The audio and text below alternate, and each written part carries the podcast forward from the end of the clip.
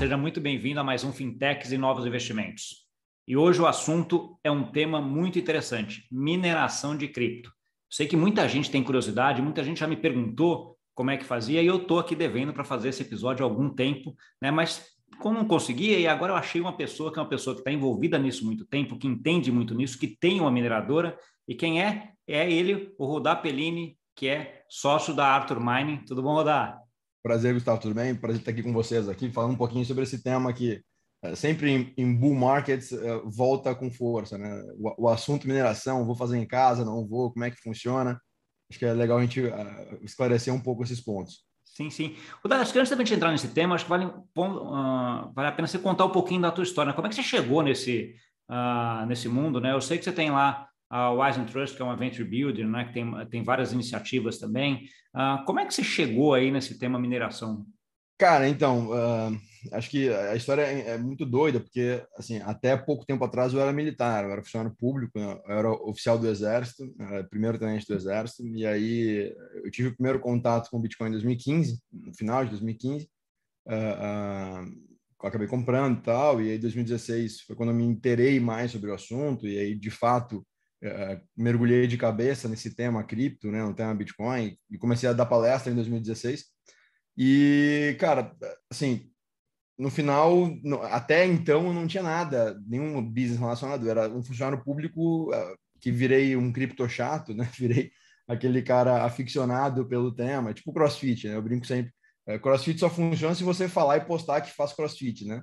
É, cripto, você, quando você começa, você tem que falar para todos os amigos, tem que convencer, é, tipo assim, vira uma obrigação moral de você convencer absolutamente todo mundo. Não, ainda mais quando você estava falando, que, que, é mais ou menos quando eu entrei também, 2015, 16, 17 lá. É, que... cara, virou Sim. meu dia, é, era literalmente a minha obrigação diária tentar trazer pessoas, convencer pessoas a conhecer o negócio, não é nem e, assim, não tinha nenhum interesse financeiro, não ganhava absolutamente um real para fazer isso. Era simplesmente, cara, é tipo crossfit. Tu você gasta para fazer um negócio e fica postando e trazendo outras pessoas porque você quer, porque, porque faz tão bem para você que você quer que os outros façam também. Tipo assim. e, e, eu acho que essa visão é muito interessante, dessa, dessa de você colaborar com o ecossistema e tentar ajudar, né? Porque é um negócio que você olha, vê e fala assim, cara, isso aqui é espetacular. É muito Exato. legal. Eu preciso mostrar para todo mundo que é legal, né? E aí começa, Exato. Né? Tipo assim, e você não e é interessante as pessoas cara, o que tá ganhando com isso? Velho, nada. Se você comprar no dia, na prática não vai impactar nada para mim. Mas, eventualmente, isso pode, mais pessoas comprando, pode ajudar o preço a subir. Mas, assim, a, até é. disso, né? Ter uma relação direta, tem uma, um, caminhão de distância, né? Sim, é, enfim. E aí foi muito engraçado, eu acabei com, é, talvez pela facilidade de explicar coisas complexas. É, eu era tenente, lidava com pelotão, então tinha que uh, traduzir coisas complexas em coisas mais em conceitos mais simples, né? Uh, e aí talvez por essa facilidade que eu tenho adquirido, eu comecei a palestrar e o negócio foi crescendo. Primeiro para amigos, depois na cidade, depois no estado. Uh, e 2016 passou, virou 2017. Enfim, a gente sabe, né? O Bitcoin foi de mil dólares para 20 mil dólares e a demanda para falar sobre o assunto foi aumentando também. Eu comecei em vários eventos. Uh, e, cara, até chegou um momento, é, eu ainda, tipo, todo final de semana, né, com o militar, o que eu tinha disponível, eu ia para algum lugar para falar sobre o assunto. Qualquer lugar que fosse, pagando do meu bolso, nunca né, uh, cobrei nada para fazer isso. Era literalmente para assim, evangelizar, spread the word, né, pregar a palavra de Satoshi. E aí, uh, chegou acho que metade de julho, um grupo de pessoas falou, cara, a gente quer investir nesse negócio, a gente não entende, você consegue viabilizar para a gente, não sei o quê. E foi aí que nasce a ideia, enfim, eu já tinha um outro negócio, tinha planos de ir embora do quartel, mas né, ainda não, não era possível. E aí eu chamei meu sócio nesse outro projeto, que não tem nada a ver com cripto, nada a ver com investimento, nada a ver com nada disso. Uh, e ele falou, velho, vamos, cara, a gente está tentando, a gente estava na época tentando levantar capital para esse business, estava com dificuldade de fazer isso. Eu sou de Porto Alegre, né? Então Uh, não é um lugar muito fácil para você levantar capital, não tem um ecossistema para startup muito fácil, então, uh, e a gente, enfim, uh, não tinha, sabe, é, é, muito complicado. 2017, na época, isso, 2016, 2017, eu, eu, hoje eu vejo as startups do Sul com dificuldade ainda de levantar capital, mas na época não era evidente que você tinha venture capital se você ia para São Paulo em duas, três semanas você eventualmente levantava o capital, né? Isso não era uma coisa que, sei lá, ninguém nunca ensinou sobre isso, né? É, então, enfim, nisso foi, cara, estamos aqui tentando levantar grana, não estamos conseguindo e tem aqui pelo menos uns 150, 200 mil dólares para a gente começar. uh, a investir em cripto em qualquer iniciativa. Os caras querem. O que, nós podemos fazer? O que, pode ser feito? E aí a gente decidiu começar uh, investindo em mineração. Então a gente fez basicamente um, um negócio meio que um private label de mineração. A gente uh, fez uma estrutura de condomínio, vai, uh, literalmente como uma estrutura de real estate. A gente decidiu ir para os Estados Unidos fazer isso. e montou um, na prática um private equity. A gente captou dinheiro deles, de uma empresa que é deles, a gente dos investidores, a gente geriu essa operação e recebe né, um percentual de performance em cima dessa operação. A gente vem fazendo isso. começou rodar. E por que Estados Unidos? Cara, assim, a gente olhou vários lugares no mundo, uh, nos lugares mais exóticos, Islândia, Rússia, enfim, Cazaquistão, uh, uh, e lugares menos exóticos, mas um pouco complexos, tipo Paraguai, que são lugares que você tem energia barata, e olhou lugares como Estados Unidos e Canadá. no final, a conclusão é, você tem energia barata também nos Estados Unidos, mas nos Estados Unidos você tem algumas vantagens regulatórias é, enfim, vantagem de estrutura que você não tem em nenhum desses outros países. Nos Estados Unidos, quando a gente a gente estava começando, a gente precisava de um colocation, precisava, a gente não tinha como uh, investir em infraestrutura para poder ligar as máquinas. Então, basicamente, a gente precisava de um lugar que eu ia só pagar pela energia ali, pagar um custo all-in para ter uh, disponível espaço no REC para colocar os, os computadores para funcionar, basicamente isso. Uh, e aí os Estados Unidos tinha tudo isso, né? Então, a gente decidiu ir para lá e falou, puta, é um lugar que do, do, ponto de vista regulatório é muito interessante. Se você não fizer nada errado, você vai estar tá, vai dar tudo certo, né? E na época isso era 2017, estava todo mundo saindo dos Estados Unidos com medo uh, do aumento regulatório e tal. A gente falou, bom, se a gente conseguir ganhar mercado aqui, a gente faz qualquer coisa, porque se está todo mundo saindo, é onde a gente, sim, tem que estar. Tá. A gente quer fazer tudo by the book. A gente uh, literalmente entendeu o modelo de real estate, aplicou o mesmo modelo de estrutura de negócio de real estate para uh, esse business, a gente entendeu que esse business é físico, então serve muito. Então, o framework que a gente usou é exatamente o mesmo de real estate, né? No Brasil mais pé, mas é, é, é a mesma lógica. E aí, puta, funciona, dá para fazer, regulado, 100% regulado, não tem nenhum problema em fazer isso, vamos fazer dessa forma. E aí a gente começou nos Estados Unidos também por todas essas questões. Né? E aí energia. E, e começou, e aí esse, e esse começo era mineração de Bitcoin, ou não? Já era outra não, coisa? Não, 2017, isso, isso é um fato interessante. Né? Sempre que você tem um período de bull market, voltam a, os interesses em minerar em casa. Né? As pessoas voltam a querer fazer isso, seja Bitcoin ou seja altcoins. Uh, o fato é que em 2017, o preço, como o Bitcoin subiu muito rápido, né? Vamos lá, ele foi de mil dólares em março para 20 em dezembro, mas na verdade foi de 2, 3 mil dólares de setembro até dezembro. Né? A, a perna esticada mesmo foi na, nos últimos foi 3, 4 meses. Né? Exato. Casualmente nos mesmos meses que estamos agora. Então, sabe-se lá se isso vai acontecer de novo. Vamos ver. Você, né? É, é, vamos ver. Porque ele foi, de fato, ele dobrou de preço em, em no, no, sabe, nos primeiros seis meses do ano e daí, no, no, no, último trimestre do ano que ele, que ele esticou e fez sabe, 10, 15 vezes. É, é, enfim. E aí, quando a gente pega esse desenho, Uh, você tem uma realidade que é o preço dos, da, enfim, dos equipamentos para mineração tem uma correlação muito alta com o preço do Bitcoin. O beta é muito alto. Sim. Então, o que significa que se o preço subiu rápido, o preço dos equipamentos vai acompanhar muito rápido. E se o preço cair, e esse é o, talvez um dos problemas, quando o preço cai, o ajuste para baixo ele demora um pouco mais, a curva de ajuste é menor, é, é então, tá e assim, o segundo problema é que a indústria faz isso. Diferente de qualquer negócio do mundo, que você tem um ajuste de preço na ponta uh, do, do intermediário, do reseller, né? não da indústria. Nesse caso específico, é a indústria que ajusta o preço. E uhum. aí, enfim, uh, naquele momento específico, para começar, minerar Bitcoin estava muito caro, porque você tinha uma S9, que era o hardware da época. Você comprar a máquina para fazer, ela já vendia 2.700 dólares. Né? Então, esse era o preço de 2.700, 2.500 dólares na época. Não fazia o menor sentido, assim, se você bota isso no papel, a conta não fechava. Uh, uh, você tinha um equipamento aí de, de 10, 12 terahashes e, e estava vendendo a 3 mil dólares. Então, não fazia o menor sentido. E aí a gente decidiu começar em 2017 com GPU minerando altcoins.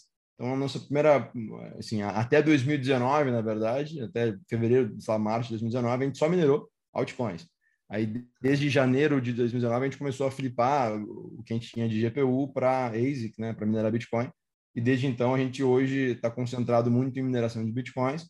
Uh, porque, cara, assim, do ponto de vista econômico faz mais sentido e do ponto de vista de é. escala uh, Deixa eu te perguntar uma coisa até, até, nesse sentido. A, a, máquina é a mesma? Ou, é só a diferença do software para minerar altcoin ou Bitcoin? Como é que funciona? Não, não. O, fisicamente é diferente, né? É, quando a gente está falando, vamos lá, vamos pensar do, do Beabá. Então, quando você está falando de um computador em casa, né? O computador que a gente está usando aqui para se comunicar, ele tem uma CPU, né? Uh, que é um, o processador, o processador padrão de qualquer, uh, enfim, uh, estrutura, qualquer computador, qualquer celular, etc. o próximo nível de refinamento, pensa que cada tipo de processador ele vai tendo um nível de refinamento, de miniaturização do chip e tal, e de capacidade de executar uma tarefa. Né? O próximo nível de, de, capacidade de processamento é uma GPU, é um, um processador gráfico. Talvez o seu computador também tenha em casa um processador gráfico. Aí ele consegue executar tarefas melhores. É necessário, por exemplo, para você jogar jogo. Se você vai trabalhar com vídeo, edição de imagem, é necessário ter uma GPU também e tal. Essa é a ideia da, da aquela ideia de placa de rede, placa de vídeo, né? É, GPU é uma placa de vídeo. Tá GPU bom. é literalmente uma placa de vídeo. Tá bom. Uh, o, o, próximo nível aí é um nível um pouco mais de refinamento em si, que é uma FPGA. É um hardware que é um pouco mais específico. Geralmente, na verdade, é uma otimização de um hardware existente e aí você consegue eh, executar uma tarefa, desempenhar uma tarefa específica com uma maior performance, tá? Estou falando assim, se, se, alguém técnico vai ouvir e falar, o Rudá está falando bobagem. Estou tentando Não, mas, explicar uh... o jeito... É, eu estou tentando, assim, nivelar o conhecimento para as pessoas entenderem na prática. Uh, e aí o próximo nível é um, um ASIC, né? Que é uma, um circuito integrado para uma aplicação específica. É um chip que só faz uma atividade muito bem. Se você pegar a câmera do iPhone, né? A câmera do iPhone ela tem um ASIC, ela tem um chip específico que só faz muito bem uma atividade, que é processar a foto e o vídeo, enfim, é processar os recursos da câmera do iPhone. Então você tem ASICs de, de enfim, várias que, que, executam várias tarefas, tá? Uh, especificamente para o Bitcoin, o nível eh, de refinamento de hardware é tão grande já que você já tem ASICs, né? Desde 2016, acho 2015, você já tem ASICs para Bitcoin. O que aconteceu aí é que o tamanho do chip ele vai mudando, ele vai é, ficando menor, e você tem hoje um equipamento uh, de última geração para minerar Bitcoin, uh, você tem, sei lá, três, quatro placas de 70, 80 chips, né? 80 mini chipzinhos de 4, 5 nanômetros que, que ficam é, é, em cada placa, que são três placas. Então, é um equipamento hoje, especificamente de Bitcoin, que pesa uns 14 quilos e sabe, mais ou menos desse tamanho. Uh, e aí hoje ele processa muito mais. Então, do ponto de vista de processamento, para você entender, a CPU, né, voltando para aquele exemplo do Mac, vamos pegar um exemplo de um MacBook, tá? Tá. Uh, o MacBook tem uma CPU e alguns têm, inclusive, MacBook é aquele computador da Apple, né? Uh, inclusive, alguns têm uma GPU, tem placa de vídeo, tá? Se você pegar o processamento de, do MacBook, tá? A última geração, uh, você colocar né, na mão de cada pessoa do mundo, Uh, todas as pessoas, são 7 bilhões de pessoas. Você precisa colocar em torno de 2 mil MacBooks em cada um dos indivíduos do mundo para você ter o mesmo processamento da rede do Bitcoin hoje. Tá? Uh, uh, então, é, essa é a medida de processamento do ponto de vista de refinamento ah, e, e quanto está em tamanho. E, e vendo por um outro lado, significa dizer hoje que minerar em casa ou minerar com CPU, computador pequeno, Bitcoin especificamente, não faz o mínimo sentido hoje. Cara, é, assim, você pode, e até teve uma discussão ontem num dos grupos aí que eu estava falando, assim, é possível? É. Você vai ser eficiente, vai conseguir ganhar alguma coisa? Provavelmente não. Uh, e esse é o ponto. Imagina que mineração, especificamente né, por prova de trabalho, que é um, um modo como você minera Bitcoin, ela é uma corrida, ela é uma competição e você precisa pelo menos conseguir chegar até o final. Pensa que é uma maratona, vai? Uh, você até pode correr a maratona, mas se você não tiver preparo físico e resistência, enfim, e, e até uh, caloria, né, energia suficiente para chegar até o para conseguir continuar na corrida, você vai parar no meio e vai desistir. Então, uh, não é só você chegar e, beleza. Então, não é só você participar da corrida. Você tem que conseguir pelo menos chegar até a linha final para você, né, conseguir ganhar, nem que seja medalha de participação. Então, assim, na, na, lógica a gente pode fazer essa analogia, tá? Uh, aí o desafio todo é você, para ficar bem colocado e ganhar um bom prêmio, você precisa conseguir correr rápido e ter processamento para fazer isso. E aí é onde começa o desafio. E aí hoje, assim, para você fazer em casa, uh, uh, Bitcoin não faz mais sentido. No Brasil não faz sentido em qualquer possibilidade, porque a energia é muito alta. Né? Então, para fazer em casa no Brasil, seja Bitcoin ou seja altcoins, né? E, e aí, voltando, as altcoins, então, sei lá, Ethereum, por exemplo, você minera com GPU, com placa de vídeo. E aí, quando você tem esses momentos de alta, né, volta a ser muito rentável minerar com GPU. Uh, ah, e aí as pessoas acabam fazendo grandes investimentos em casa, grandes investimentos, falam, sei lá, 40, 50 mil reais para montar um rig né, em casa e colocar umas placas de vídeo para minerar. E aí o cara ganha um dinheiro, né, porque no final ele é, é legal, você está produzindo ali Ethereum, você está recebendo e você vende na Binance tudo certo, não sei o quê. Uh, enfim, a Binance porque acaba sendo a, a é, corretora que mais prática para você vender qualquer altcoin, né? Então você minerou qualquer altcoin, acho que a Binance basicamente vai conseguir vender qualquer uma delas, que também em 2017 não era a realidade, né? Mas enfim, e aí você vendeu na corretora, seja ela qual for, e, cara, na prática, assim, uh, se você for fazer a conta no final, é difícil de se pagar, porque você tem um puta custo de energia, o custo no Brasil é um dos mais altos do mundo, né? Uh, e aí a conta não fecha. Ah, mas você tira uma foto lá em maio, tava muito bom, isso lá em abril tava muito bom, você tava ganhando dinheiro. Pois é, o problema é que essa conta não é assim, né? Você, é, para pessoa, lá... pessoa física, é, você sobe, quando vira essa, essa, a, o, ver, a, o vermelho lá do negócio, subiu, explodiu o preço de energia, é, inviabilizou o negócio. A, a bandeira vermelha, e o, e o, ponto todo é o seguinte, né? Assim, acho que é, essa é a análise que tem que ser feita. Uh, quando você vai comparar, você, tem alguns sites que você consegue comparar o, a, o, resultado. Você coloca lá o quanto você vai ter de processamento, ele dá uma estimativa de quanto você vai ter o payback, etc. Aquilo é uma foto, né? Essas contas todas elas são basicamente uma foto do momento. Naquele momento, tá dando aquilo, é, é tipo falar que ia ter um milhão de mortes de Covid em agosto no passado.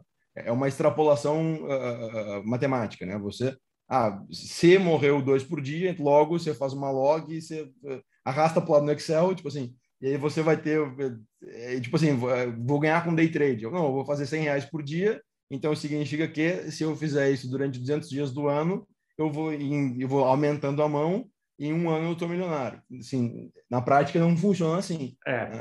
E, ela não é, não é, não é, não é, linear. Ela não é, é linear e não, né? é. não, não é linear e não é geométrico, né? Então, assim, é, que é melhor, assim, e, a, e as pessoas fazem isso, não? Então, está minerando, eu vou aumentar a minha estrutura, viraria e o cara, é, em, em, cinco meses, eu tô rico. Não é assim que funciona. Na prática não é assim, mas as pessoas acabam fazendo isso e acabam tomando essa decisão de fazer em casa e tal.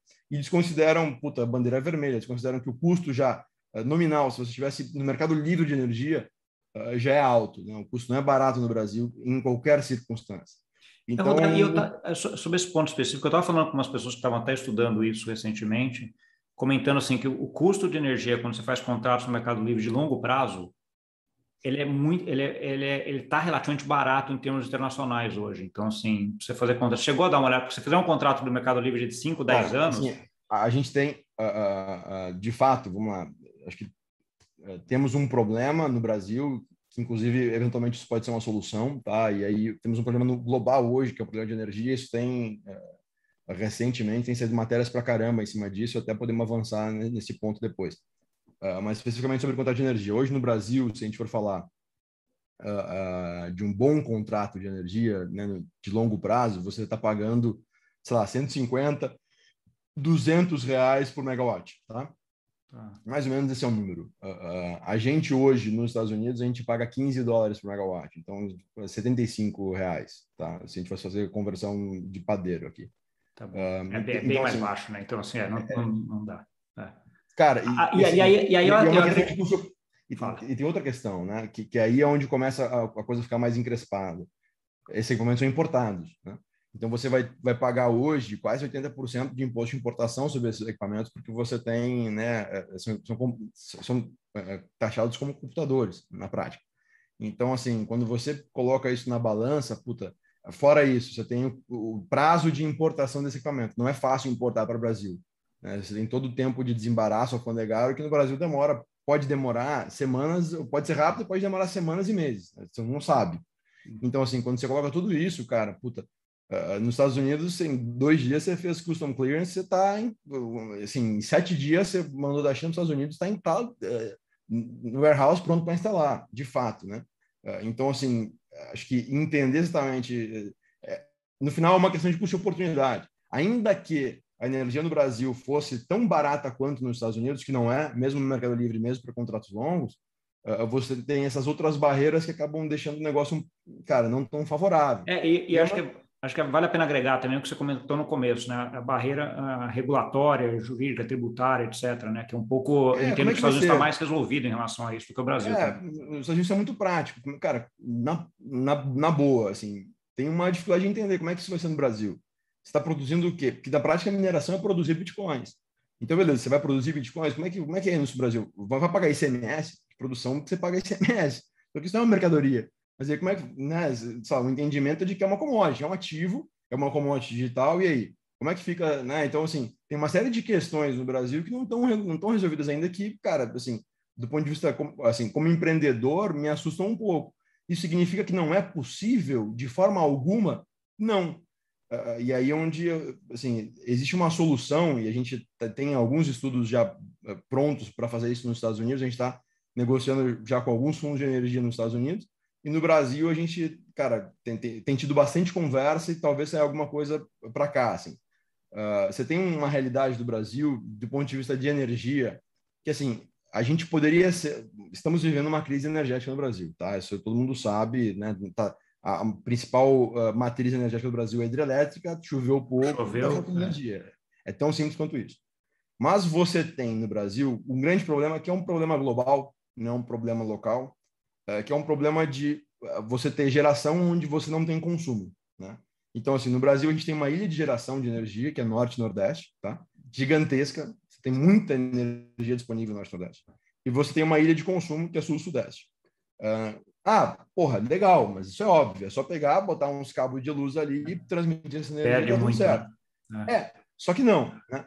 Ah, você tem uma série de problemas nesse desenho. Primeiro, é, mesmo que houvessem linhas de transmissão suficientes, que não tem, e que demora uma porrada de tempo e custa uma porrada de dinheiro para construir, não é um negócio, tipo assim, trivial, você ainda tem a parte de dissipação do ambiente, que dependendo da distância pode chegar a mais de 50% e você mandou 10, chega a 5, né? É. Então, assim, pode chegar, tá? Então, depende muito, muito do desenho. É, é complexo, energia não é um negócio simples, tá? Uh, pensando nesse ponto de vista, e é o que está acontecendo agora, você tem uma série de investimentos em geração distribuída, uma, muita gente começou a entrar no business de energia, uh, e, cara, na prática, as empresas, sejam estatais, enfim, que são responsáveis por fazer a trans... porque a energia você tem três fases, né? Você tem a geração, a transmissão e a distribuição. A distribuição é a última ponta e a transmissão é quando você está falando de mandar do Nordeste, Norte-Nordeste para o Sul-Sudeste. A maior parte do investimento de transmissão e distribuição é de empresa estatal ou, ou de economia mista, tá? No Brasil.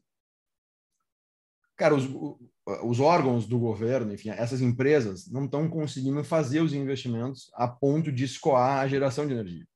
Então, você está tendo operações solares, eólicas, etc. Aí sobra cara, num lugar, né? Tem um lugar que está sobrando tá energia e energia. E aí, qual é o deal? Essas empresas, ah, ah, muitas vezes, né, quem investiu nisso, montou uma operação, acaba recebendo crédito de energia. Ah, não, então eu vou te dar em crédito. Você está contribuindo aqui com a rede, vou te dar em crédito. Só que, cara, o que o cara vai fazer com crédito de energia? E o que quero fazer com crédito de energia durante dois, três anos? Ah, eu vou conseguir ter transmissão para você para escoar toda a sua energia em três anos. Ou você vai acumulando um monte de crédito que, em tese, é, depois é, você usar isso daí. E aí você poderia usar numa, numa, coisa de mineração, por exemplo. Cara, tem um desenho interessante uh, que, é, que a gente... Esse desenho, na prática, a gente já tem o estudo para os Estados Unidos, a gente só está aplicando agora para o Brasil, tá? Mas é um negócio que é possível. A gente poderia resolver, assim, havendo interesse governamental, Seria possível resolver esse problema elétrico no Brasil em, sei lá, seis meses, daria para otimizar muito essa rede. Como? a gente coloca a mineração para rodar onde tem excesso de energia. Uh, vamos lá, tem uma puta empresa de energia que tem esse problema. E, porque o problema no final do dia é a energia está encarecendo e cara, isso impacta em, inflação, isso impacta uma porrada de coisa, diminuição de consumo, porque o preço aumenta. Tem uma série de problemas, se economista você sabe, você tem uma série de problemas de segunda ordem que aumentar o custo de energia eh, resulta. Uh, vamos lá, se eu minero bitcoins no Norte e Nordeste, vendo e financio a rede no Sul Sudeste, eu estou equilibrando a rede. E, assim, ajusta, é, ajusta via, via, via mineração. Eu ajusto, eu ajusto a rede, porque eu tenho excedente de energia lá. Então, beleza, eu minerei, eu já tenho excedente. Pega o resultado de cima para investir no que você precisa embaixo. É, não, não, é, faz sentido. Eu, eu, é, é, load balance. Na, na, prática, isso é load balance, é balanceamento de carga. Você, tá, você pode fazer load balance de uma operação específica, você pode otimizar uma operação hidrelétrica, esses são os estudos que a gente tem. Cara, em, num cenário pessimista, em 15%, 14%. Você otimiza a, a, a rentabilidade, a receita de uma operação hidrelétrica usando Bitcoin para minerar nos momentos que você tem excedente de energia. Porque toda operação você tem excedente, né? Assim, uh, sim, sim, sim. Você... Deixa, deixa, deixa, acabou indo bastante para energia, porque acho que é um dos custos, uns custos é, é, importantes. Acho que esse é, mas esse é um ponto. Minerar Bitcoin no final do dia é literalmente energia. Então, assim como alumínio, se você entender, alumínio é energia Também mais pautita. É. Minerar é energia mais computador, é mais processamento. É isso. Então, minerar é um bicho de energia, o que é muito é. doido. É, não, mas é, isso, isso é interessante, porque eu já tinha um pouco dessa visão para mim, né? Porque acho que são dois fatores de, de consumo que você precisa, né? Que é o computador, né? O hardware ali para fazer com software e tudo, e a energia, que é o custo variável, né? assim, investimento Exato. fixo e investimento variável, né? Uh, na parte do investimento fixo, vou dar assim, tem muita gente que fala que assim a grande falta de chip, o grande problema de chip hoje é por conta dessas grandes minerações ou desse investimento que foi feito em mineração, uh, porque você não tinha capacidade produtiva de chip né, no mundo, Nossa, porque as cadeias. Isso, o que, que você acha em relação a isso? Cara, isso é um bullshit, assim, de, de isso a pessoa que, enfim, esse argumento é de que não leu, o, você tem, lá, os principais produtores de semicondutores do mundo, tá, que, que dominam mais de 90% da cadeia de semicondutor, Uh, são duas empresas, TSMC e, e, a Samsung Electronics. Tá? A Samsung Electronics e TSMC fornecem insumo para quase toda a cadeia de, de semicondutor do mundo. Tá? Então, no final, o problema começa lá. Uh, você, ambas as empresas são listadas. Você consegue, se você tiver paciência e tempo, uh, ou alguém de research para fazer, e a gente fez esse trabalho, olhar o relatório dos caras e entender como é que é, quantos por cento da receita representa, quantos por cento da produção vai para setores específicos. Eles divulgam esses dados, né? Uma empresa listada tem a obrigação de divulgar. Sim. Então, você olha lá e você entende, cara, assim, uh, uh, tá faltando, vamos lá, a fábrica da Ford fechou porque está faltando semicondutor. Você acha que um, um chip para minerar cripto vai impactar e vai ter mais prioridade do que uh, o iPhone, a Samsung, a Nintendo, a qualquer montadora de veículo, não faz o menor sentido. É. Mas o menor sentido. Uh, o ponto de faltar semicondutor é que você teve, de fato, um ano de pandemia, e você tem ciclos também na produção de semicondutor. E você tem, ah, vamos lá, semicondutor é commodity, é silício. Né?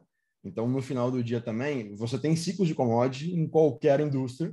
E na de semicondutor, você também tem ciclos. Você tem e você percebe, perto da bolha.com, você também teve uma alta no ciclo de, de, de semicondutor, tá? Uh, então, assim, quando você tem um momento de hiperdigitalização de qualquer coisa, aumenta o consumo desse troço, né? natural. Uh, cara, a gente está falando de um ano que as pessoas, de fato, ficaram em casa e precisaram investir em coisas para ficar em casa. Uh, qualquer, qualquer insumo Qualquer, ca... qualquer coisa em casa tem um semicondutor, né? Tem um chip. Qualquer coisa tem um semicondutor. O computador, o, o, a geladeira, o, o fogão. A geladeira, sei lá, o fogão. O fogão que tem um botãozinho ali tem um semicondutor. Pode ser o mais básico possível, mas tem um chipzinho ali que faz alguma atividade.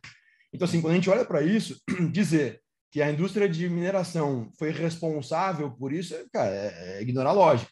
Ah, que a indústria de mineração, falando especificamente de GPU, ajudou a encarecer o preço de placas de vídeo, o preço final para o consumidor? Sim, isso sim. Porque você não estava preparado, uh, a, placa de vídeo não foi feita para exercer essa atividade na prática. Né? É um processador que é para processar vídeo, enfim. É, é, gerou uma demanda que, nem, que a indústria não esperava. Não está prevista. Tanto que as, as próprias fabricantes de, de, de, placas de vídeo começaram a colocar restrições né, no firmware, bloque, bloquear a atividade, tentar fazer isso, enfim uh, proibir, inibir, coibir, vai, o uso dessas placas para mineração. mineração. Então você tem esse fato, mas cara, dizer que o grande responsável pela, pelo acabar chip do mundo foi mineração, cara, você está falando, é. não faz o menor sentido. Assim. Entendi. É, é um... Deixa eu te comentar outra coisa, eu queria ver um pouco da tua, da tua visão em relação à tua empresa e como é que você faz em relação também ao, ao ecossistema mundo.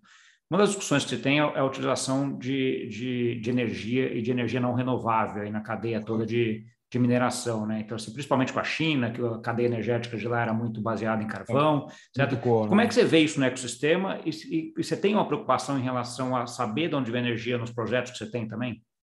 Cara, então, é isso que eu estava falando, do ponto de vista, o nosso business acabou, casualmente, a gente acabou virando quase um business de energia, tanto quanto um business de mineração, né? Uh, a gente sempre teve essa, assim, uh, sempre procurou olhar e entender de onde vinha a energia, uh, principalmente por uma questão de entender custo, tá? Você precisa entender de onde vem para você ver como é que você vai melhorar e otimizar custo. Energia é o principal custo desse negócio, tá? Do ponto de vista de custo de produção, uh, sei lá, 70% do custo de produção está em energia. Então, é óbvio que essa, se esse é o seu maior custo e você é uma indústria, então entenda que esse é um business de indústria, uh, você precisa tentar entender como é que você otimiza cada vez mais esse custo para ter o custo, cara, muito próximo de zero e ser muito competitivo. Ah, mas em, nesse momento atual faz sentido? Nesse momento atual, cara, se você tiver energia caríssima, você ainda vai conseguir ganhar dinheiro. Nesse momento de hoje. Por quê? Você teve metade da mineração da China saindo, você, a rede caiu bastante, você tem o preço do Bitcoin subindo, né? Tudo bem, é, especificamente essa semana não, mas na, na prática você, o preço do Bitcoin ah, subiu bastante. Você não consegue acompanhar a fabricação de semicondutores, de chip, uh, ao ponto do preço subir, então demora, tem uma curva para isso, uh, que mesmo que não tivesse saído a operação da China, você não consegue dobrar a rede rápido, porque fisicamente falando é impossível, então você não consegue dobrar a rede sabe, um ano, impossível, não vai ter produção de chip suficiente para isso, por problema que a gente acabou de falar. Então, quando você olha para esse desenho, fica evidente uh, que, cara, hoje é bom, mas e beleza, e no próximo inverno, né? Como é que vai ser que foi o que aconteceu em 2018, 2019. Assim, beleza, o Bitcoin subiu em 2017, 2019 foi um ano difícil. Tá? 2020 também, vai. Uh, uh, então, o que, que, acontece nesse desenho todo? Quem tem o menor, menor custo consegue se manter no sistema. É como um maratonista. Se o cara é levinho, né? se, se o cara tem o biotipo para ser maratonista, pesa pouco, é leve, ele tem energia suficiente, ele vai conseguir chegar até o final da corrida. E aquele cara que é, sei lá, tem muita massa, tem muito peso, até o cara pode, pode ser até musculoso, né?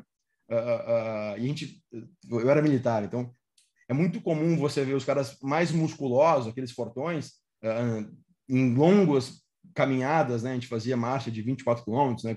Caminhando 24 quilômetros, 30 quilômetros equipado, né? Com mochila, coisa.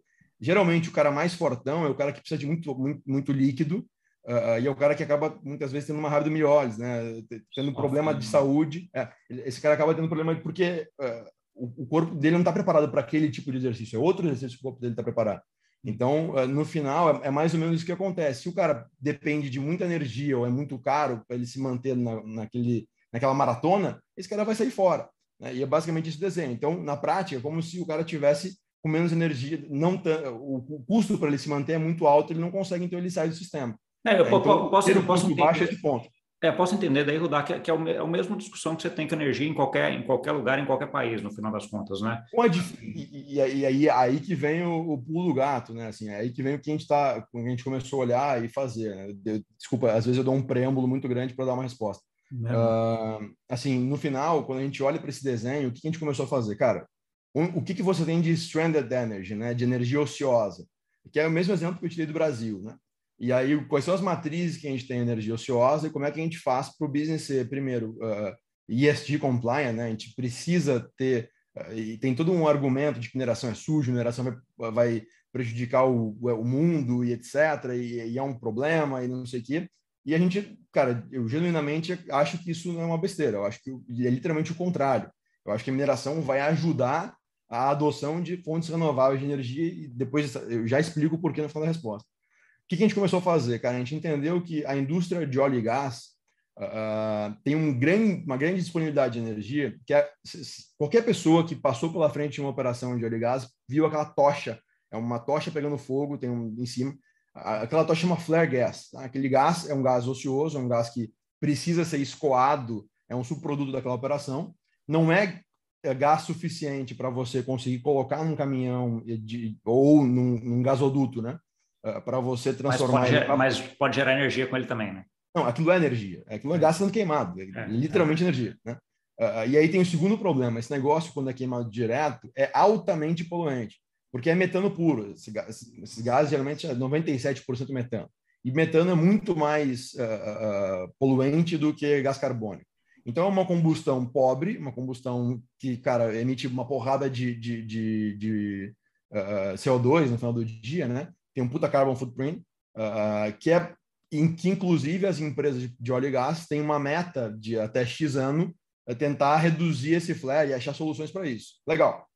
Mesmo que fosse uma operação gigante de óleo e gás, você não consegue fazer um adensamento de cadeia com qualquer outra indústria para consumir, transformar aquilo em energia e consumir. É, é, cara, é muito difícil você conseguir colocar uma operação de óleo e gás, literalmente uma, uma, uma pensa uma operação de petróleo Gigante, e colocar uma indústria seja 100% eficiente nesse sentido, né? Não, e, e, colocar uma, uma, e colocar uma indústria do lado, porque você está falando de uma indústria que consome muita energia. Então, como é que você geralmente uma indústria que consome muita energia é muito grande, né? Pensa que um shopping center consome 2.5 mega, 3 mega, né? Então, assim, uh, sabe, pega uma indústria, você precisa de muitos metros quadrados para fazer isso. Uh, e, cara, aí, a, e aí a, tua, a tua sacada é interessante, porque o que você está dizendo assim, a mineração é um negócio que em área é muito pequeno, né? Porque você coloca lá, tem não, alguns é, até que é, são um container, né? Que você é, coloca o container é, é, é adensamento de energia, exato. Pensa que a nossa estrutura hoje é containerizada, são módulos de container de alto processamento. Um container meu hoje tem 2.2 mega. Então, assim, um container de 40 pés, cargo, né? Um container de logística, Sim. consome a mesma energia que um shopping center de São Paulo assim, pensa em tamanho, cara, um container de 40 pés, cabe, sabe, é, sim, é, é. é, é, é pequeno. E eu consigo, então, já que Maomé, né, não já, já que a montanha, Maomé não consegue até a montanha, já que eu não consigo pegar essa energia e levar para algum lugar, a montanha consegue até Maomé. Então, a gente consegue lá. estar localmente falando e tá off-grid. Não precisa de uma puta infraestrutura para fazer isso. Eu coloco um gerador a gás, eu coloco o meu container do lado e eu consigo fazer, transformar aquela energia que seria poluída, que, enfim, iria poluir o ambiente, eu faço, eu melhoro a combustão, reduzo a emissão de gás carbônico desse cara. Então, basicamente, eu transformo operação, eu, melhoro os índices de poluição da operação desse cara. Uh, uh, e a gente conseguiria, né, eventualmente, a gente está tá fechando um estudo agora sobre isso, mas a gente sabe que é possível gerar crédito de carbono dessa operação. Então, a gente não é só carbon uh, negative, né? a gente não é só carbon neutral, né? a gente é, é carbon negative. É. Eu sou positivo em carbono, em geração de, carbono, de crédito de carbono. Poderia ser, né? e aí, puta, sacada. E esse cara hoje, ele paga até. Então, hoje ele queima esse negócio. Então, ele não só não tem receita com isso, mas ele tem imposto sobre isso, porque ele está poluindo o ambiente. E alguns estados, inclusive, falando de Estados Unidos, ele é obrigado a dar destino para isso, senão ele paga um puta imposto. Então, falou, velho, é, é, é, o, o, primeiro approach é de waste management. Cara, eu vou fazer uma gestão do seu recurso aqui, do seu resíduo aqui. Você pode, é, eu vou comprar o seu lixo, eu ainda vou pagar para você, você ainda tem todas essas vantagens, só precisa me dar um espaço aqui na sua planta. Pode ser? Cara, quem vai falar que não? Assim, uh, alguns no início nem abrem a porta porque está falando de negócio estranho, mas começou. Uh, tempo, depois, né? você faz, depois você faz o primeiro, você mostra. Cara, é muito fácil você abrir a próxima porta e, e continuar crescendo nesse sentido. Sim. Então, assim, esse, a gente acabou produzindo. Hoje, né, a gente é autossuficiente. Uh, estamos caminhando para ser autossuficiente do ponto de vista de geração de energia. A gente produz a nossa própria energia. Qual é o próximo desafio, então? É crescer esse negócio, mas aí vem os números bonitos, né? Você tem só de stranded flare gas, falando só de, de óleo e gás, esse mesmo modelo que eu estou te explicando, o equivalente à rede inteira do Bitcoin hoje, uh, hoje não, uh, vamos lá, antes da China, pré-ban, né? Uh, só nos Estados Unidos.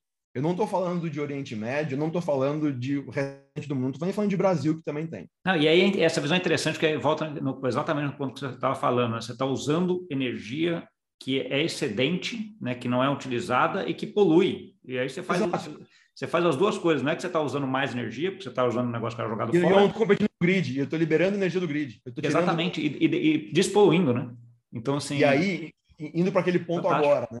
Uh, o que está sendo agora de argumento é, puta, mineração vai... Uh, o mundo está sem energia.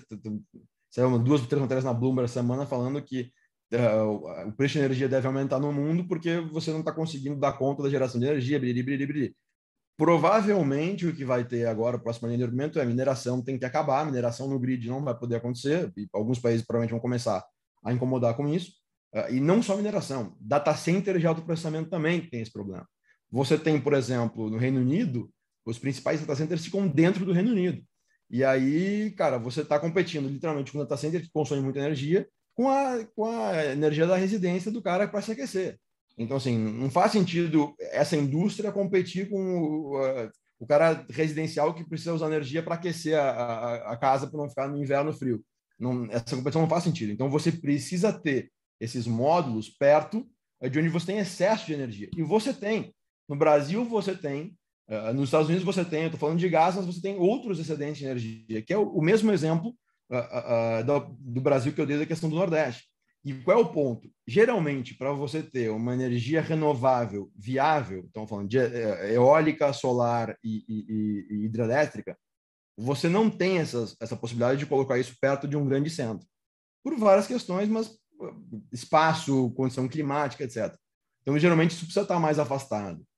Uh, como é que você faz? Uh, porque hoje, né, e aí vamos lá, se voltar, tem toda a discussão de energia limpa, né, que é o futuro, etc. Uh, ah, mas se faltar energia, você acha que as pessoas não vão ligar planta de carvão para não faltar energia? Óbvio que vão. Então, eh, isso vai atrasar a adoção de energia renovável. Mas eu consigo tornar viável uma operação de energia limpa, de energia renovável. Cara, assim que a, que a planta está pronta, eu consigo colocar uma operação off-grid ali de, de, de né? e tornar essa operação viável até que o governo, até que os órgãos responsáveis por fazer a transmissão e a distribuição coloquem a infraestrutura lá. Então, eu viabilizo o investimento. Na, na prática, a gente está falando o seguinte: a gente consegue, através da mineração, viabilizar o investimento e a adoção de energia renovável. É possível fazer isso. Uh, é, porque você, você, você, trabalha, é, não, isso é interessante, você, tra você trabalha, na, você, você, lineariza o processo. Exato, eu dou a possibilidade do cara, porque eu não preciso estar lá para sempre, é um container, velho. Eu Sim, consigo, é, você tira e coloca em outro. É. Vamos para a próxima. Então, ah, vou investir aqui em geração de, sei lá, 10 mega de solar, legal, quanto tempo está pronto? Um ano, beleza, está pronta a planta, quanto tempo você vai precisar para ter a transmissão? Ah, três anos é o, é o tempo do governo. Legal, é o seguinte, vamos pegar aqui, vamos colocar para minerar durante esses três anos, depois eu pego o mundo para outro lugar. Vamos para a próxima. É simples, sobe no caminhão. Não, deixa, deixa eu, a gente tem, tem até por respeito de tempo aqui para não estender, meu papo tá ótimo, cara, eu ficaria aqui um tempão. Se deixar, a gente vai até amanhã. É, a, gente vai, a gente vai embora. Mas eu queria ver duas coisas assim. Uma, uh, quando a gente está falando de mineração, sempre a gente Bitcoin, Proof of Work, Ethereum, uh, Proof of Work ainda mais mudando. Uh, como é, como é que você está vendo a, ah, essa mudança do Ethereum? Isso aí vai impactar muito a parte de mineração? Porque tem muita gente que faz a mineração do Ethereum hoje que não vai fazer mais, né? Vai provavelmente para outra coisa. Como é, que, como é que você vê isso aí? Cara, eu, eu, eu acho assim, uh, acho que é interessante do ponto de vista de tecnologia, uh, mas acho que tem uma série de barreiras e desafios. E aí, cara, é, é uma coisa que eu estou esperando para ver funcionar. A mudança que... do Ethereum, você quer dizer, né? Exato, exato. Assim, ah. vamos lá. Essa mudança, eu ouço sobre essa mudança, você também. Já faz um tempão, né? Desde 17, 18 que esse papo existe. Esse papo está nos fóruns de discussão. Então, assim, uh, uh, disso para virar um fato concreto e funcionar, tem uma curva gigante, né? Sim. Você está literalmente trocando a asa do avião com um avião em pleno voo. É, assim, é, acho que não tem exemplo melhor para fazer isso. Você está tendo que trocar a asa. Então, é, e assim, beleza. E você está trocando literalmente a asa e o modelo que o avião. modelo de combustão esse avião. Você está literalmente trocando um avião de, sei lá, movido a combustão de gasolina para um avião que vai mover a solar. Sei lá, podemos fazer essa analogia também. Você está mudando o modelo como o avião funciona para se manter funcionando, né? Uh, cara, se isso vai funcionar ou não, eu acredito que tem muita gente muito mais inteligente que eu uh, pensando nisso e dizendo e acreditando que é possível. Uh, assim, eu estou muito interessado para ver como isso vai funcionar. Espera, eu preciso do ponto aqui que eu posso entender que você vai, vamos esperar para ver, para depois é, começar a fazer. Não tem como vai ser. Não, e, é talvez demore mais tempo. E, e, talvez demore mais tempo. Talvez não seja um negócio rápido, apertou um botão e foi, entendeu? Talvez a curva para isso seja mais complexa. Talvez dê problema, apareça um problema. Você sabe. Cara, você fez um negócio. E, e, essa do Ethereum especificamente já vem atrasando, atrasando bastante, né? Uma outra dúvida que eu tenho, Rudar, assim, quando a gente está falando de, de processo de mineração, a gente sempre lembra do prova de trabalho, né? Proof of Work, que é, que é esse processo, certo? Das, dos projetos que você tem, todos são baseados nisso ou você tem alguma outra forma de consenso também? Cara, hoje a gente está 100% focado em prova de trabalho, assim, é, é uma questão de capital também, tá? Se eu tivesse todo o capital disponível do mundo, sabe?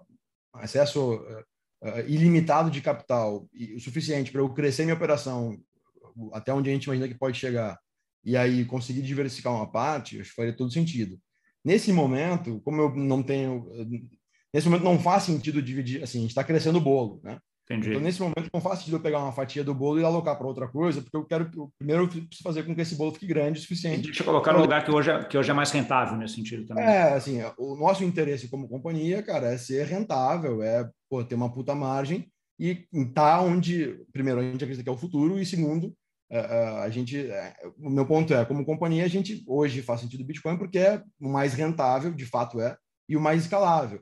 Mas, cara, a gente tem que ser agnóstico a isso e tem que ser, cara, voltado para a rentabilidade, para entregar dinheiro, para ter resultado performance, né? É, como qualquer negócio do mundo, nenhum negócio sobrevive sem performance. Então, ah, se amanhã ou depois tiver outra oportunidade interessante, vamos lá. Ah, isso não muda que, cara, dá para fazer investimento na física diferente para testar um negócio. A gente é nerd, então a gente gosta de estar olhando coisas diferentes e brincando. Mas, assim, isso é, percentualmente, representar o todo, nada, né? Isso, enfim, são, são iniciativas para tentar, para entender e ver como é que é mecanismo e ver uh, ou outras coisas que estão acontecendo para estar tá sempre atento no negócio.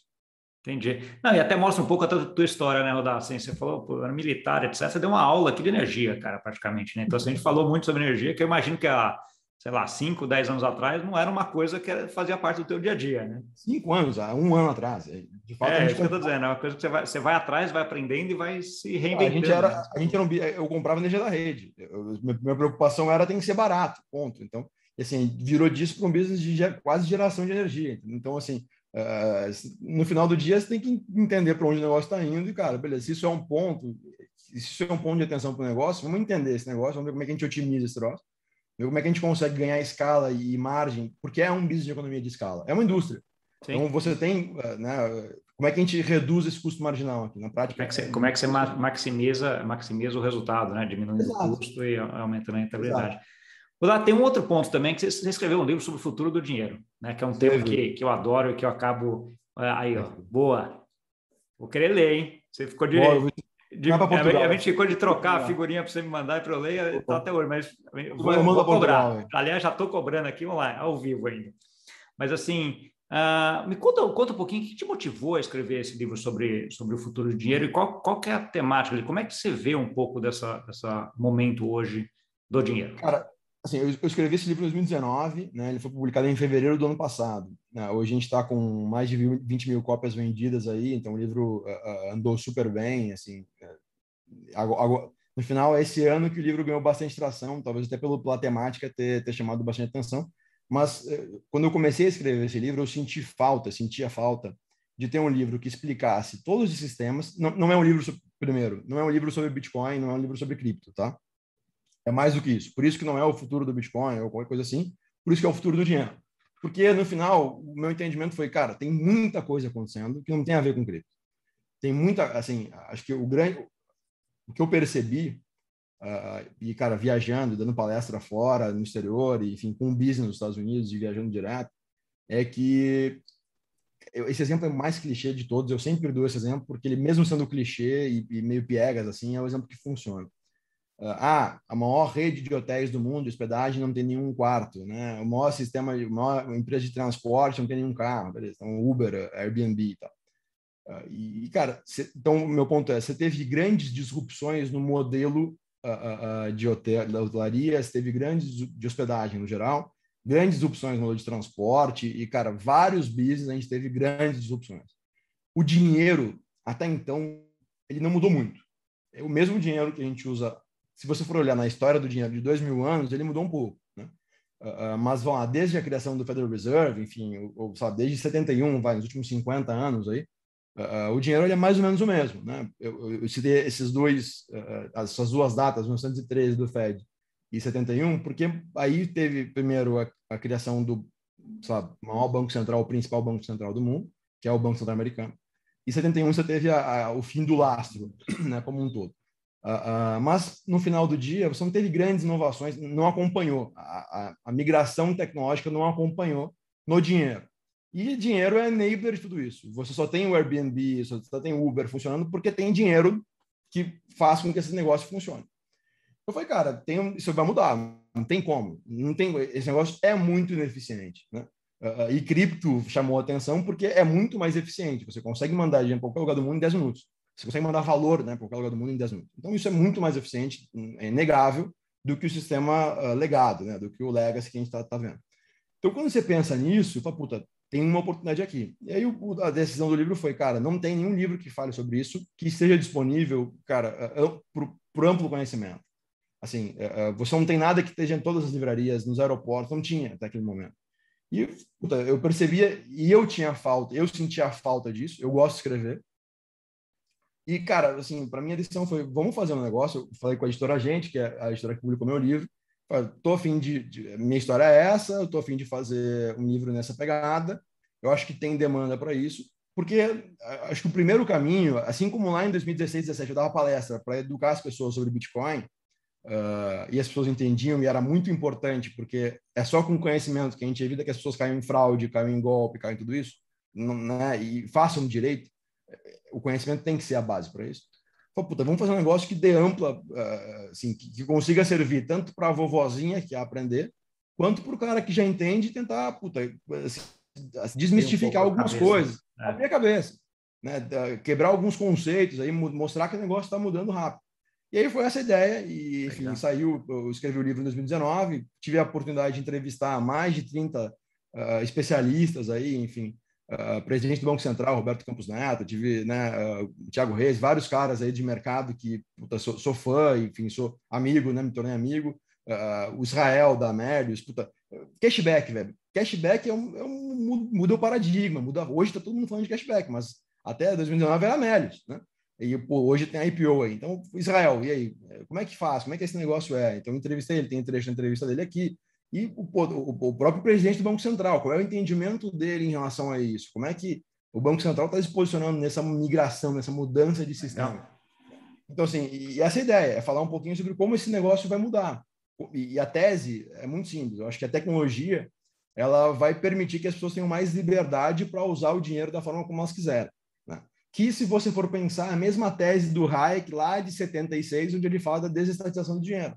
É, ele fala, cara, a tecnologia vai ser o driver para isso. Ele fala muito mais focado no dinheiro deixar de ser é, público e voltar a ser privado. Corporativo. Né? Mas uh, eu, eu dou um passo a mais e, cara, eu acho que não é só do ponto de dinheiro, mas do ponto de investimento também. Uh, do ponto de você ter a criação de novos ativos. Ah, cara, se você for pegar, eu escrevi o livro em 2019, NFT não era um tema em voga. Acha que tem um, um parágrafo de NFT, tem um parágrafo de DeFi. Cara, olha o que você tem hoje de DeFi, entende? Olha o que você tem hoje de, de protocolos de DeFi que você consegue uh, receber interest, você consegue fazer empréstimo, você consegue, uh, assim, já, já, hoje já, você já consegue fazer uh, isso de uma forma, o, o leigo consegue fazer eventualmente. É, e é muito, é muito, acho que o ponto é esse um pouco, é muito rápido, né? Então, assim, muito rápido. assim, quando a gente, a gente vê e, e você olha e fala, pô, tá mudando, uh, eu tô vendo mais ou menos esse caminho aqui que é onde está indo, mas assim, cara, o negócio às vezes dá uma acelerada naquela direção ou na direção um pouquinho contrária que muito rápido, surpreende até a gente que está tá no dia a dia. É, tá, impressionante. Tá eu, não, eu, se eu fosse apostar, assim, várias coisas do que eu falei que eu achei que ia acontecer em três, quatro anos aconteceram em um ano e meio. É. Uh, assim, então, no final, uh, eu acho que o futuro, e é, até inclusive a gente está agora uh, atualizando o livro, né? Bateu 20 mil exemplares, a gente vai fazer a, uma, uma, edição revisada, vai, porque uh, de fato, assim, você teve uma, uma, migração muito rápida, então, assim, o futuro do dinheiro é sempre o futuro. Então, para eu continuar falando uh, de fato sobre o futuro, né, tem que atualizar os conceitos, enfim, ver o que aconteceu e agora esse está sendo o desafio para a gente tentar entender e, falar, assim. É, não, tem muita, tem muita coisa acontecendo muito rápido mesmo. Dá, vamos, uh, vamos terminar. Eu acho que a gente vai ter daqui um tempo, eu vou te chamar de novo para a gente uh, dar uma atualizada aí, já que o negócio atualiza tanto. Assim, quando você soltar Cara, a segunda sou... edição do livro, a gente faz um mais sobre, sobre o futuro do dinheiro e também comenta um pouquinho sobre esses seus Mas com o maior prazer. Acho que foi, sou... foi super legal, cara. Acho que, acho que eu aprendi muito, né? Assim, acho que o conhecimento Obrigado. que você tem de mineração e o que me deixa mais impressionado é isso, a, a tua capacidade de de, de, se reinventar nesse sentido, né? Porque assim, cara, o cara era militar, tá entendendo de energia, ela escreveu um livro sobre dinheiro, é um negócio que é, é impressionante, assim. Obrigado. Ah, e, e, muito legal falar e conversar contigo e, e ver a experiência. É uma honra, eu acompanho teu canal. É um exemplo para e aí eu acho que é um exemplo para todo mundo hoje em dia, né? Que quer, cara, dá, dá para fazer coisas diferentes na tua vida e você vai vendo, vai aprendendo, vai uh, indo atrás. Eu acho que isso aí é um exemplo super legal aí para ah, para todo mundo. Eu queria que você desse agora, uh, acho que duas coisas, vou dar uma, uma mensagem final, acho, para quem escutou isso daqui, né? Aí a outra, uh, onde que o pessoal consegue te, te achar, né? Como é que é a forma mais fácil de Legal. te encontrar aí? Vamos lá. Então, uh, acho que palavras finais, cara, eu, já, eu falo bastante, estamos aqui há, sei lá, 40, 50 minutos gravando. Então, uh, uh, acho que primeiro te agradecer, eu acompanho teu canal, porra, acompanho os artigos da, da Infomoney e tal, te, te acompanho bastante e gosto muito do, da maneira como tu escreve e das entrevistas. Então, para mim, uh, de fato, é uma honra estar tá podendo aqui, estar tá contribuindo com o canal. Acho que, assim, daqui a dois, três anos, quando você estiver com um milhão de inscritos no canal, a gente vai olhar para trás e falar, puta, que legal, participei lá no início, participei lá uh, dois, três anos atrás, olha como é que era. E, vai, e, vai volta, e, e, volta de novo, né? Quando tiver um com milhão, certeza, com certeza. Só, só, me chamar. Coisa boa. Só me chamar que eu tô aí. Então, assim, primeiro, mim, acho que uh, termino dessa forma, assim, acho que já, já sobre todo o resto eu já, já falei bastante. Uh, cara, sobre uh, como me achar, eu, nos últimos meses tenho, a gente focou muito no business, a gente tá, tá bem focado em crescer o negócio, aproveitar esse momento para crescer o negócio. Então, eu acabei dando, deixando de lado, mas meu Instagram é Rudapelini, com dois L's e NI. Uh, posto bastante conteúdo lá, estou voltando agora a, a, gerar mais conteúdo lá, então as minhas redes sociais são todas o mesmo nome, Twitter, uh, uh, Instagram e tal. E o livro, né, tá nas principais livrarias do Brasil, tá na Amazon, esse livro aqui, né, estão fazendo jabá de novo. a gente está na Amazon, tá nas principais livrarias do Brasil, tá no Kindle, acho que em breve audiobook também. Então, para quem quiser entender um pouquinho e, e ouvir um pouquinho, enfim, é, entender um pouco desse tema, acho que são, são as formas de se comunicar. E quiser me mandar uma mensagem no LinkedIn, sei lá, onde quiser. Às vezes eu demoro um pouco para responder, você viu, né? É, é, é mas acho que faz parte, estou à disposição sempre. Não, Rudá, mas uh, depois até se me passa esses links, até os links do, do livro, que eu coloco aqui na descrição também, que daí quem quiser aí já vai, vai direto e fica, fica mais fácil. Cara, e brigadão aí por ter aceitado esse, esse convite para me bater um papo. Aprendi muito, acho que foi muito legal. Imagina, espero que para todo mundo tenha, tenha, tenha sido também e sucesso aí nessa, nessa trajetória. Maravilha, cara. Brigadão, é uma continência aqui, é, virou hábito. É, agradeço a oportunidade de novo e, cara, espero que o pessoal goste aí. Quem quiser tiver interesse, enfim, saber mais, perguntar, só me contatar aí. Estamos à disposição. Tá bom. Valeu. Valeu Para você que nos viu, não esquece de deixar o like, compartilhar com aquele amigo e amiga que tem interesse nesse assunto. É um tema que eu estava para trazer aqui há algum tempo e trouxe em alto estilo, com um cara que entende muito uh, e que tem uma história aí muito inspiradora, né? E acho que é tudo isso. Aproveita aí a semana e até semana que vem. Tchau, tchau.